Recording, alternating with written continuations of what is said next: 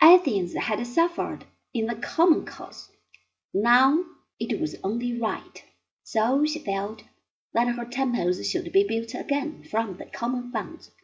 And so rose the new Acropolis, the city on the peak, with the Parthenon and other buildings, whose ruins still remain today.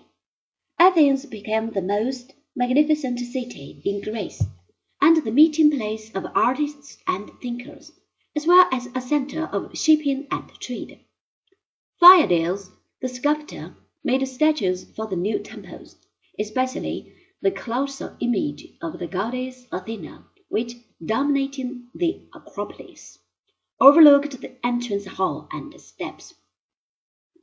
Herodotus the historian, from Halicarnassus, Ionia, came to live in Athens and wrote his history of the Persian Wars.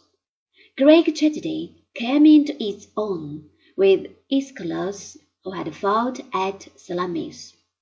The Persae, in which he tells of Xerxes' defeat, for once deals with a theme not derived from Homer. The tragedians Sophocles and Euripides lived to see the decline of Athens, and so did the comic poet Aristophanes, whose biting satire spared no one.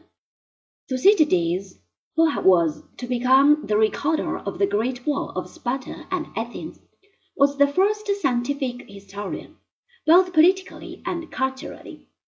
Athens reached her peak in these decades between the Persian and the Peloponnesian wars. The man whose name this period bears is Pericles. Pericles was an aristocrat by birth. His mother was a niece of Cleisthenes, the reformer, who had begun the work of making the Athenian constitution more democratic. Anaxagoras had been one of Pericles' teachers, and from the philosopher the young nobleman had learned a mechanical theory of the universe. Pericles grew into a man free from the popular superstitions of the time, reserved and moderate in character, and on the whole somewhat disdainful of the people. Yet it was under him that Athenian democracy attained full maturity.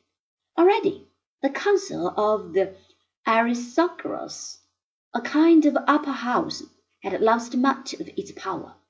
Except for the trial of homicide, all its functions were taken over by the council of five hundred, the assembly and the law courts.